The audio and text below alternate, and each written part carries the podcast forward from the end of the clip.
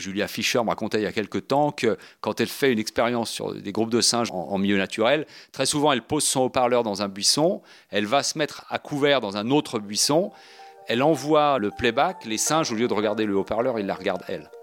Donc ça veut dire qu'ils ont capté comme ça en une fraction de seconde que c'était elle qui pilotait tout et que c'était fake quoi.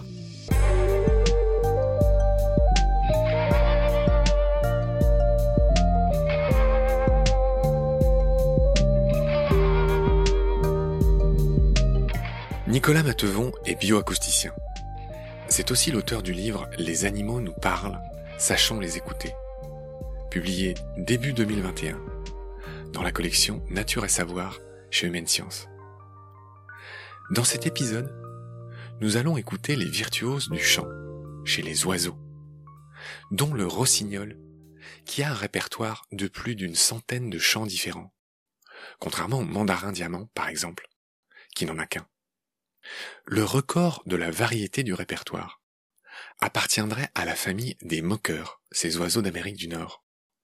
Des oiseaux dont certaines espèces peuvent aligner mille chants différents. Qui dit mieux? Nous évoquerons aussi la coquinerie des femelles mésanges, qui sont très attentives aux vocalises des mâles. Vous verrez que beaucoup de papas mésanges nourrissent des oisillons qui ne sont pas les leurs nous écouterons les rixes entre mâles babouins, les cris d'alerte du langour, un autre singe d'Asie cette fois. Et nous finirons l'épisode en évoquant le cordon bleu, un oiseau qui fait des claquettes en plus de son chant, et de l'incroyable génie des oiseaux imitateurs, dont le chef de file est selon moi le très rusé drongo africain. Et nous dirons un mot de ces pauvres perroquets, animaux ultra sociaux, qui imite les voix humaines si bien, beaucoup plus par désespoir de socialiser que par jeu. Ce que nous apprennent les langages des animaux. Chapitre 6. C'est parti. Salut Nicolas. Salut Marc. Je suis ravi de te retrouver. On dirait que tu as envie de bailler. Mais pas du tout. non, j'ai failli t'avoir. Nicolas, je te retrouve avec plaisir pour parler cette fois dans cet épisode d'un oiseau qui s'appelle le Lipogus. L-I-P-A-U-G-U-S. Et là, cet oiseau-là, cet oiseau rare, tu es allé l'étudier à Belém, au Brésil.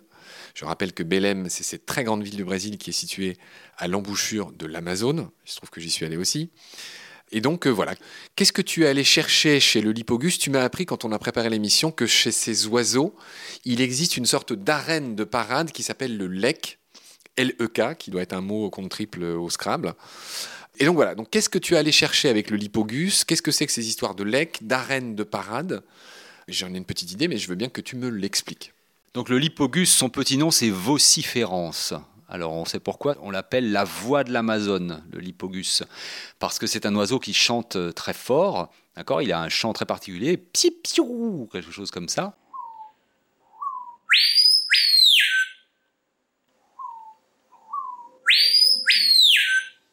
Qu'on entend dans tous les films. Qu'on entend dans tous les films, absolument, y compris ceux qui ne sont pas tournés d'ailleurs en Amérique du Sud. C'est drôle. Voilà. Mais c'est un oiseau qui a une aire de distribution très grande, hein, puisqu'il est présent sur tout le bassin amazonien. Donc, il fait effectivement des lecs. Qu'est-ce que c'est que les lecs? Donc, ce sont des arènes de parade, comme tu dis. Alors, souvent chez les oiseaux, c'est un endroit où, les mâles se retrouvent pour chanter très proches les uns des autres. Là, chez le lipogus, c'est ce qu'on appelle un lec éclaté, c'est-à-dire que effectivement, les mâles se regroupent à un certain endroit de la forêt, mais ils restent quand même à 20-30 mètres les uns des autres. Comme c'est un oiseau qui est très cryptique, hein, il se voit très très mal, très difficile à voir. C'est un oiseau qui est vert grisâtre, assez gros pourtant. Les mâles ne peuvent pas se voir et il n'y a donc que l'acoustique qui peut jouer. Alors pourquoi les mâles se regroupent à cet endroit-là?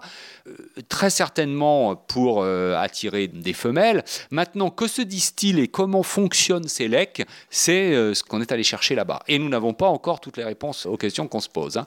Mais bon, l'idée de base, c'est-à-dire est-ce que finalement les mâles se regroupent un peu au hasard, euh, chantent chacun pour soi, un peu n'importe comment, et puis voilà. Ou est-ce qu'il y a une organisation, une, dynamique un peu structurée de Sélec Donc, qu'est-ce qui a été vu hein, Si on résume un peu la situation, ce qui a été vu, c'est que d'abord, ces lecs existent toute l'année. Hein, ils se regroupent euh, tous les jours. Les oiseaux viennent chanter.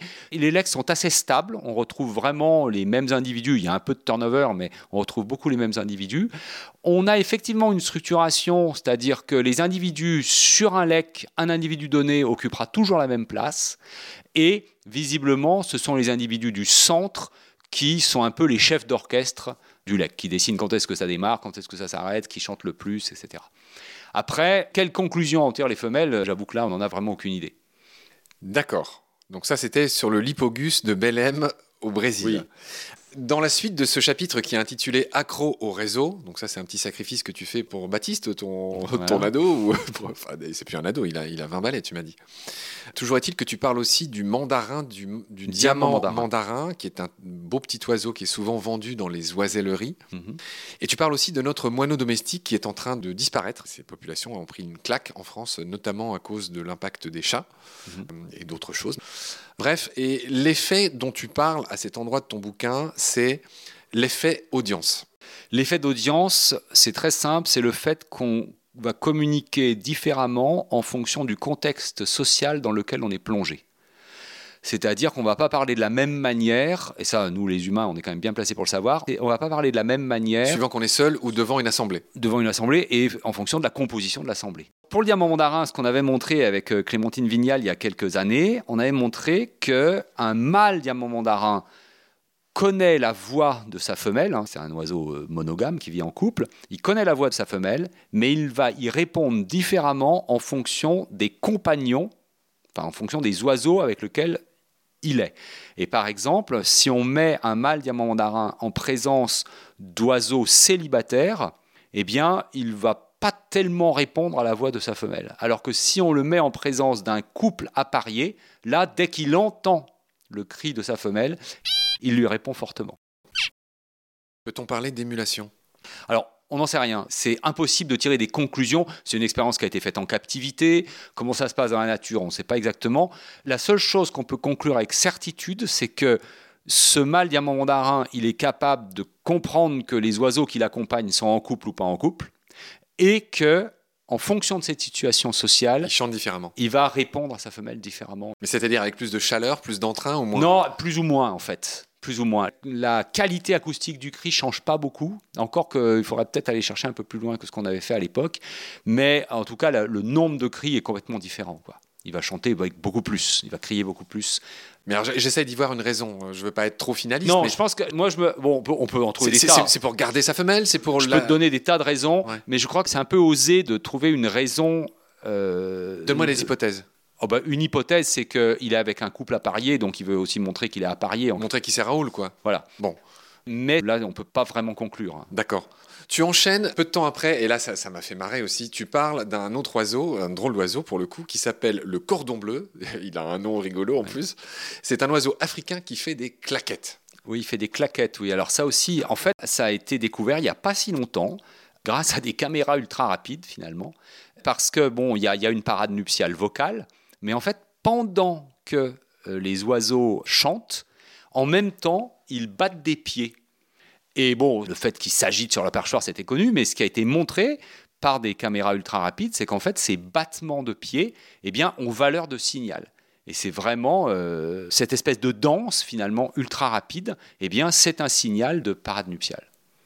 Cet oiseau qui fait ses claquettes, en fait, il y a aussi un effet d'audience parce que quand le nombre d'oiseaux qui les regardent augmente, ils augmentent le rythme de leur claquette.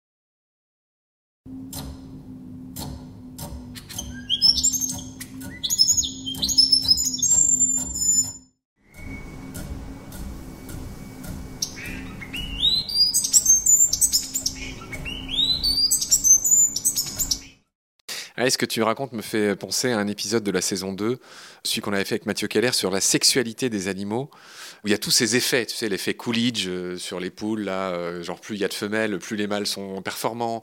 Tu as l'effet mâle, quand tu mets des mâles, euh, la puberté s'accélère et les femelles deviennent femelles plus vite. Enfin bref, tous ces effets de la sexualité qui sont connus ce que tu racontes me fait un peu penser à ça et je renvoie les auditoristes vers ces merveilleux épisodes sur la sexualité des animaux. Nicolas, on va enchaîner cette fois-ci sur des singes Tu parles dans ton bouquin des macaques et tu parles aussi des langours, je ne sais pas comment il faut le prononcer, les langurs, L-A-N-G-U-R. Bon, S, euh, il y en a plusieurs. Et tu nous parles des cris d'alerte des langours. Je sais plus, il y avait un truc qui m'a intéressé, mais je sais plus c'est quoi. Oui, les langurs, ce qui est assez stupéfiant, c'est qu'en fait, ils vivent en groupe. Quand il y en a un qui a repéré un danger et qu'il émet un cri d'alarme, les autres vont lui répondre. Et en fait, il va continuer d'émettre des cris d'alarme tant qu'il n'a pas entendu chaque membre du groupe lui répondre. Et donc ça, ça veut dire qu'il connaît chacun individuellement.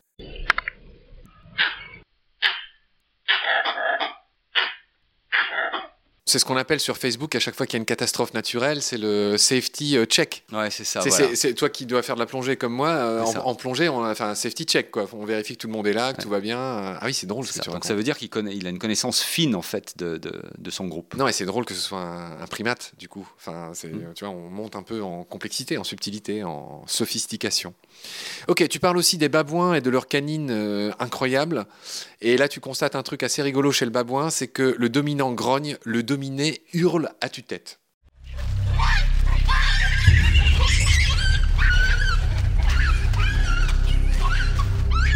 Le dominé hurle à tue-tête, c'est parce qu'il veut attirer des alliés, parce que euh, chez les singes, il y a des alliances politiques qui se font. Donc c'est probablement pour ça tu constates que ces animaux crient, mais la raison, euh, tu n'es pas sûr. Mais la raison, en fait, pour bien cerner la raison d'une vocalisation, il y a, on peut évidemment faire des, des, observations et des corrélations. On dira, ah bah tiens, à tel moment, on a entendu tel cri dans telle circonstance, donc ça doit servir à ça. Mais la réponse ultime, elle ne peut être donnée que par l'expérience c'est-à-dire qu'en posant la question à l'animal.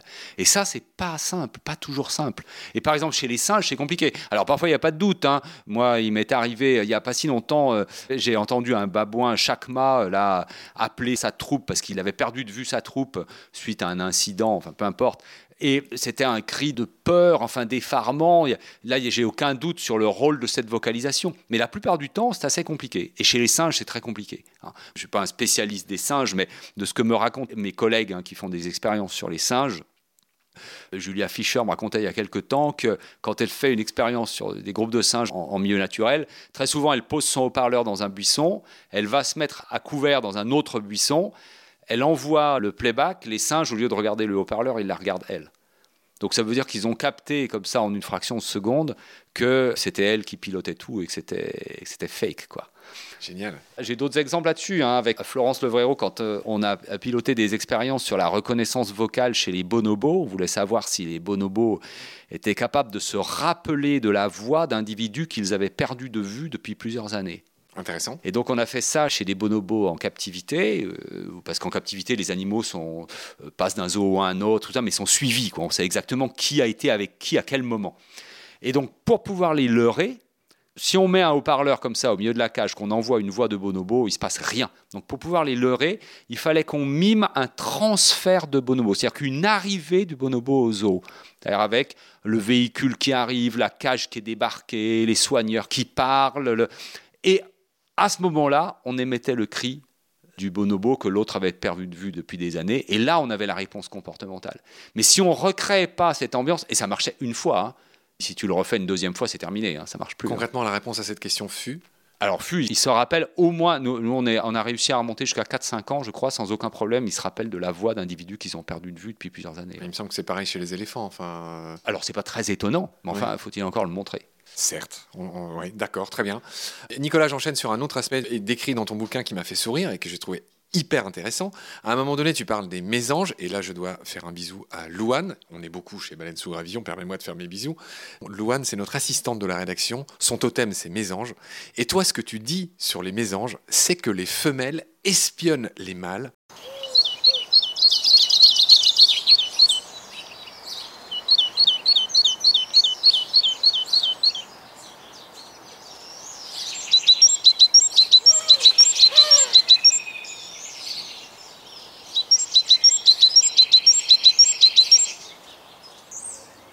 Et ce que tu dis aussi, c'est qu'un tiers des oisillons sont nourris par un père qui n'est pas le leur.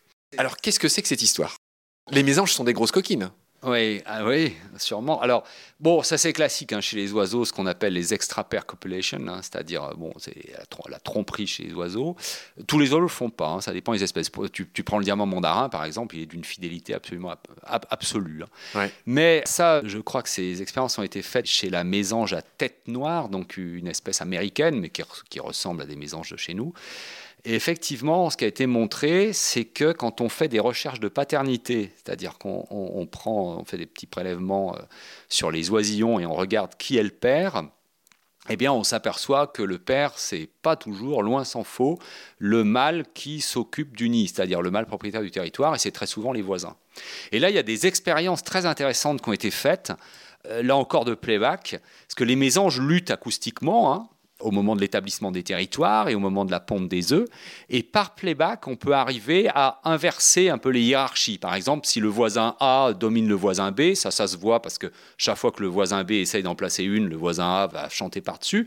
Et eh bien, si on mime par du playback une situation inverse, où le voisin B devient le plus fort que le A, eh bien, on s'apercevra que la femelle de A va aller voir B et il y aura fera ira copuler avec lui et il y aura des oisillons de la femelle du territoire A qui auront pour père le B. Donc ça montre que la femelle elle prête attention aux échanges vocaux entre les mâles, alors que de manière euh, basique ces échanges vocaux ils sont faits pour, pour défendre des territoires, mais la femelle elle espionne en fait. Et là, l'espionnage, c'est assez répandu. Le hein. terme paraît un peu fort, mais je, je comprends qu'en fait, elle est attentive à ce qui se passe. Elle, en tire de l'information finalement. Elle est loin d'être fidèle. C'est aussi l'autre. Euh, Chez ces oiseaux-là, non? Oui, ça c'est. Du coup, je me pose des questions concernant notre Louane de baleine sous gravillon. Bref, euh, je plaisante, Louane. On va enchaîner, euh, Nicolas, sur ton chapitre 12 qui s'intitule assez joliment Apprendre à causer.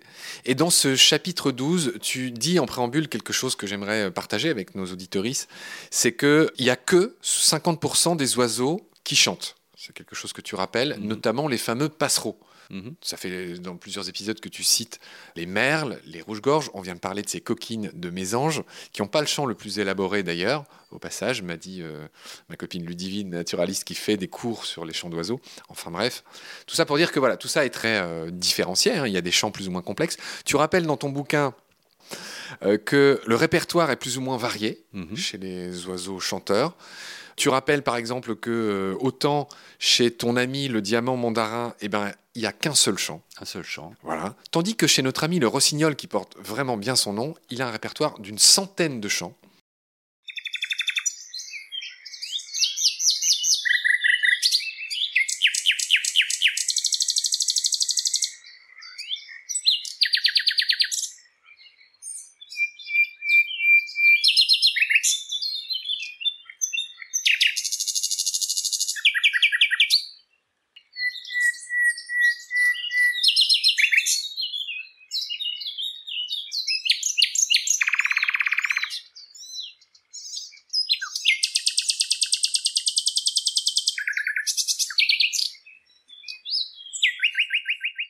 Et c'est intéressant, l'oiseau moqueur, alors je ne sais pas si on a en France, mais en tout cas il y en a aux États-Unis. Je rappelle que c'est l'oiseau euh, dont il est question dans ce bouquin mondialement connu qui s'appelle To Kill a Mockingbird. ne tirez pas sur l'oiseau moqueur, je crois, qui est une très belle histoire. Bref, rien à voir. Le moqueur, lui, c'est un répertoire de 1000 chants.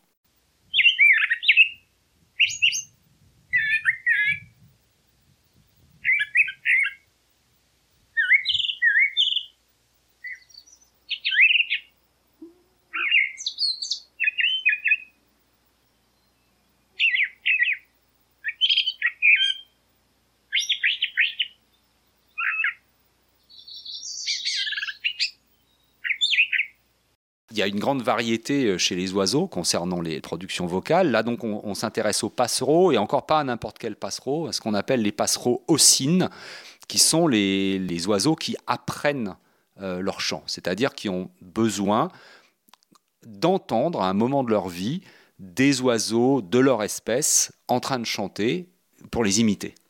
C'est d'ailleurs des modèles d'études hein, de l'apprentissage d'un signal vocal, euh, puisque l'espèce humaine est une espèce qui apprend par imitation. Alors, chez les oiseaux, donc chez ces oiseaux chanteurs, le principe de base, c'est donc que l'oisillon doit entendre un tuteur adulte chanté et va l'imiter. Et après, on a tout un tas de variations autour de ça.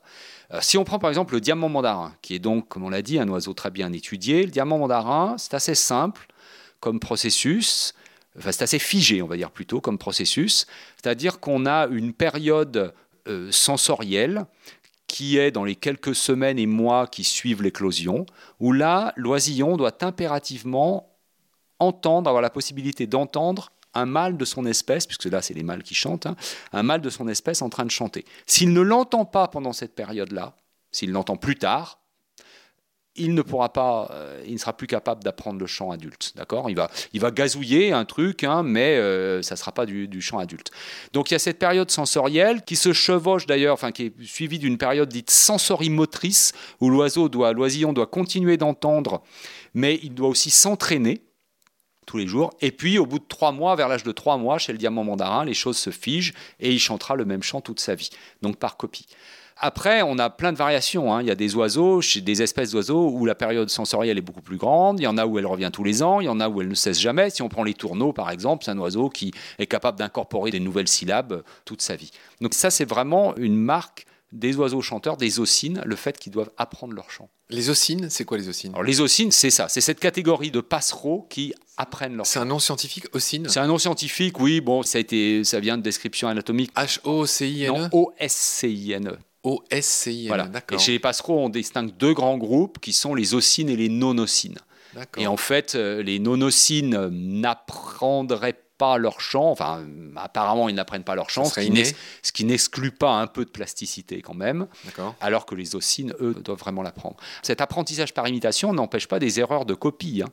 C'est-à-dire qu'effectivement, la copie se fait plus ou moins bien, et c'est ce qui explique l'apparition des dialectes, par exemple. N'est pas Enrico Macias qui veut. Voilà. En résumé. Et donc, dans une population d'oiseaux, si tu veux, où tu as des oisillons qui vont imiter la génération précédente, ils vont faire des petites erreurs, et petit à petit, ça peut dériver, et donc ça va amener un dialecte local qui va être différent de celui qu'on observera dans un autre endroit. Très bien, Nicolas. Donc ça, c'était ce qu'on pouvait dire sur les oiseaux ossines. Tu n'en parles pas dans ton bouquin, mais moi, j'aimerais que tu me dises un mot, j'espère que tu as des billes là-dessus, sur les oiseaux imitateurs. J'aimerais que tu me mhm. parles du ménat, j'aimerais que tu me parles du moqueur. On en parlait tout à l'heure, le moqueur est un très bon imitateur. Notre jet des chênes français, j'en parlais avec mhm. Léa Colobert dans un, dans un bel épisode, qui est un oiseau un corvidé très intelligent, comme la plupart des corvidés, est un imitateur hors pair. Léa nous mhm. avait décrit une scène où il imitait euh, le pouillot, je sais pas quoi, et puis après il imitait la hulotte, etc. Donc je voudrais que tu me parles de ces oiseaux qui sont même capables d'imiter la voix humaine. Mhm. Est-ce que tu peux tout simplement m'en dire quelque chose de ces imitateurs? Hmm. Alors, c'est assez répandu, en fait, les oiseaux euh, imitateurs. Il y en a où c'est, où c'est stupéfiant, d'ailleurs. Hein. Euh, l'oiseau paradis, par exemple, moi j'ai entendu, on m'a fait écouter il y a quelque temps une, un enregistrement où, où il imite les bruits d'un chantier humain et tu reconnais la scie, tu reconnais les injures des gens. Enfin, c'est une ambiance de film hein, qu'il a carrément. Incroyable. Donc c'est incroyable. Alors bon, ça, ça demande une plasticité. Alors tout dépend. Ça fait penser au drongo. J'ai oublié de citer le drongo. Ouais. Alors tout dépend euh, la question qu'on pose. Du point de vue euh, mécanistique, quoi, si on repart sur nos questions de Tinbergen hein, d'il y a quelque temps, euh, du point de vue mécanistique, qu'est-ce que ça sous-entend? Ça, ça sous-entend que ces espèces ont une plasticité vocale colossale. C'est-à-dire qu'elles sont à la fois une plasticité neurophysiologique, elles sont capables de mémoriser des choses qu'elles vont entendre tout le long de leur vie, et ensuite elles vont être capables de les restituer. Donc ça veut dire qu'il y a un contrôle de leur appareil vocal qui est, qui est vraiment euh, très prononcé. Donc voilà. Après, si on, si on, prend une autre question, par exemple, si on prend la question de à quoi ça va leur servir. Les l'orangera des oiseaux. Est-ce que voilà, est-ce que c'est c'est intéressant du point de vue évolutif? Est-ce que ça apporte quelque chose? Alors là, il y a il y a plein d'hypothèses, pas d'ailleurs forcément euh, parfaitement bien compris, mais si c'est des signaux de parade nuptiale, hein, ces chants-là d'oiseaux, la richesse du chant, la richesse du répertoire, ça peut être sélectionné par la sélection sexuelle chez certaines espèces. C'est-à-dire qu'on peut avoir des euh, partenaires qui seront sensibles au fait qu'un euh, oiseau va être capable, un individu va être capable de maîtriser un répertoire varié, d'incorporer de nouvelles notes, des choses comme ça. Voilà. Après, il y a aussi d'autres aspects. Tu évoquais tout à l'heure les oiseaux qui apprennent à, parler humain, en citant les perroquets. Alors, un perroquet, quand il apprend à parler humain, c'est en fait parce qu'il cherche à établir des liens sociaux. Un perroquet, c'est un animal social. Et d'ailleurs, il paraît qu'un perroquet, ça n'apprend à bien parler que si c'est tout seul avec l'espèce humaine. Hein. Si tu élèves des perroquets tous ensemble, en fait, ils vont parler perroquet entre eux. Hein. Ils vont pas vraiment chercher à imiter l'humain. Or, un perroquet tout seul, il est dans une situation de stress, en fait, hein, parce que c'est pas un animal qui est fait pour ça, un animal qui est fait pour avoir une vie sociale. Et qu'est-ce qu'il va faire? Il va chercher à établir des connexions avec les autres animaux qui sont autour de lui. Et s'il n'a que des humains, c'est des humains. Comme il est doué d'une plasticité vocale énorme, eh bien, il va incorporer des mots humains. Moi, je voudrais quand même dire un mot sur cet oiseau incroyable. Parmi tous ceux qu'on a dit, le ménate, le moqueur, les perroquets jacos, d'autres animaux, il y a un oiseau dont il faut parler, c'est le drongo. Hmm. Le drongo africain, je lis vite fait, il est agressif. Il n'a pas peur des autres oiseaux malgré sa petite taille. Il attaque des oiseaux plus grands comme les oiseaux de proie si son nid est menacé. C'est un oiseau très intelligent qui peut imiter le bruit de certains animaux. Par exemple, en période d'hiver, il imite le cri d'alerte des suricates. Mhm. Pour avoir la confiance des suricates, le drongo va la première fois les prévenir d'un réel danger, et ensuite, ayant la confiance des suricates, mhm. il va s'en servir à nouveau pour imiter une seconde fois leur bruit et les faire fuir alors qu'il n'y a pas de danger. Et à ce moment-là, ce petit malin prendra les insectes dans les trous faits par les suricates. Le drongo ne sait pas creuser de trous où ces insectes se cachent c'est extraordinaire. Et là, là, là, pour le coup, là voilà ah ma, finalité. Là voilà le but du jeu. Les, animaux, la nature ne fait rien gratuitement. Hmm. C'est pas juste pour se marrer qui. Oui, bah moi je te citais l'exemple du perroquet qui ça lui permet d'établir des liens sociaux. Euh, là, ça lui permet d'exploiter une ressource alimentaire auquel il n'aurait pas accès. Et je me dis que le ménate, le moqueur, ça doit être pareil. Enfin que dans les forêts. Je pense qu'il y, a beaucoup de, il y a une, une forte influence de la sélection sexuelle. Hein. C'est-à-dire qu'effectivement, ça, a été quand même fortement montré que euh, la complexité d'un répertoire ça peut être entraîné par la sélection sexuelle. Donc je pense que ça a été beaucoup euh, amené par ça. Mais voilà, tout, existe dans la nature. Hein. Ok Nico, voilà ce qu'on pouvait dire dans, cet épisode. Euh, merci pour toutes tes histoires, tes anecdotes. Prends soin de toi, je te retrouve très vite pour le prochain. Salut. Salut Marc.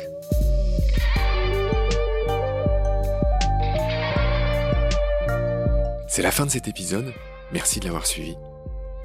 Ce podcast est réalisé avec le soutien de Derven, entreprise de génie écologique qui partage les valeurs de Baleine sous Gravillon et qui travaille au service de la biodiversité, comme nous. Merci de partager le lien de Baleine sous Gravillon et de vous abonner si vous avez aimé. Des étoiles et surtout des avis sur Apple Podcast nous aident beaucoup. Ils nous permettent en effet d'être mieux référencés et suggérés aux amoureux et aux défenseurs de la nature. Vous pouvez aussi faire un don sur Helloasso. Un grand merci par avance. Vos messages, photos, conseils ou critiques sont aussi les bienvenus sur la page et le groupe Facebook de Baleine sous Gravillon, ainsi que sur notre chaîne YouTube.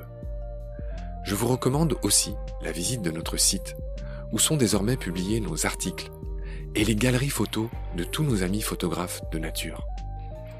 Ce site est ouvert aux contributions de tous, messages, articles, photos ou vidéos. Il suffit de nous le proposer par message.